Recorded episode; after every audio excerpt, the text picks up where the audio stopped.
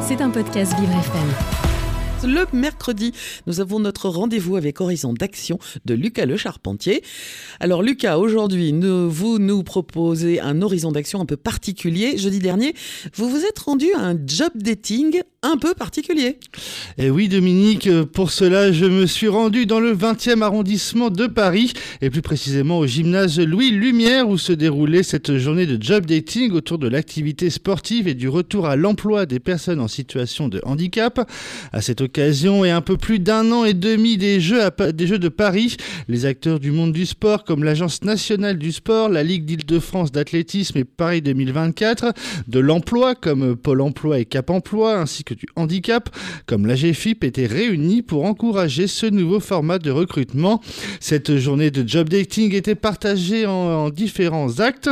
Marie Barsac, directrice exécutive Impact et Héritage chez Paris 2024, nous explique le premier acte de cette journée totalement différente des sessions de recrutement classiques derrière un bureau et de façon formelle. On propose un format assez innovant de pratique sportive, des ateliers autour du sport avec euh, des recruteurs et des demandeurs d'emploi qui ne savent pas qui est qui. Donc ils participent ensemble à tous ces ateliers, il y a des équipes qui sont formées, qui s'encouragent, font du sport ensemble et là en fait les demandeurs d'emploi sans même s'en rendre compte révèlent déjà des savoir-être qui intéressent les recruteurs. Euh, des qualités euh, bah, du coup de leadership, de coopération, de collaboration, ceux qui sont volontaires peuvent le montrer, d'optimisme tout un tas de choses qui finalement va convaincre les recruteurs de recruter ces, euh, ces personnes. Parmi les activités étaient proposées de la course à pied, du saut, du saut, du relais, du lancer, tout cela dans un esprit de plaisir, de jeu et dans une bonne ambiance comme j'ai pu le constater.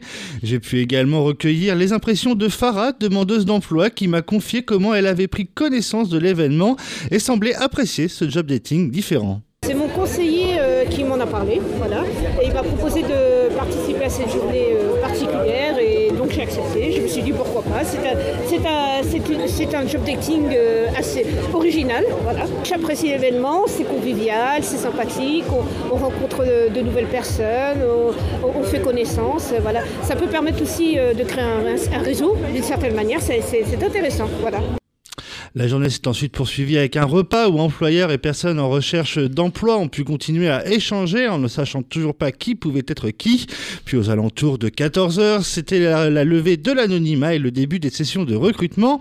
Sur la base du travail fait en amont par Cap Emploi et Pôle Emploi, les recruteurs présents pouvaient alors avoir un dialogue avec les personnes correspondant au poste qu'ils proposaient.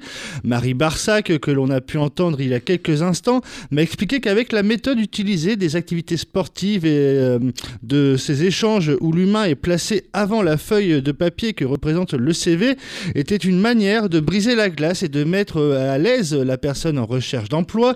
Comme chacun sait, se retrouver devant un recruteur n'est pas toujours chose aisée. Pour terminer, l'année prochaine, 200 dates de job dating, pareil autour du sport, sont prévues à travers le pays, avec le concours de l'État comme financeur. 200 dates parmi lesquelles seront inclus, comme jeudi dernier, des sessions de recrutement pour les demandeurs d'emploi en situation de handicap.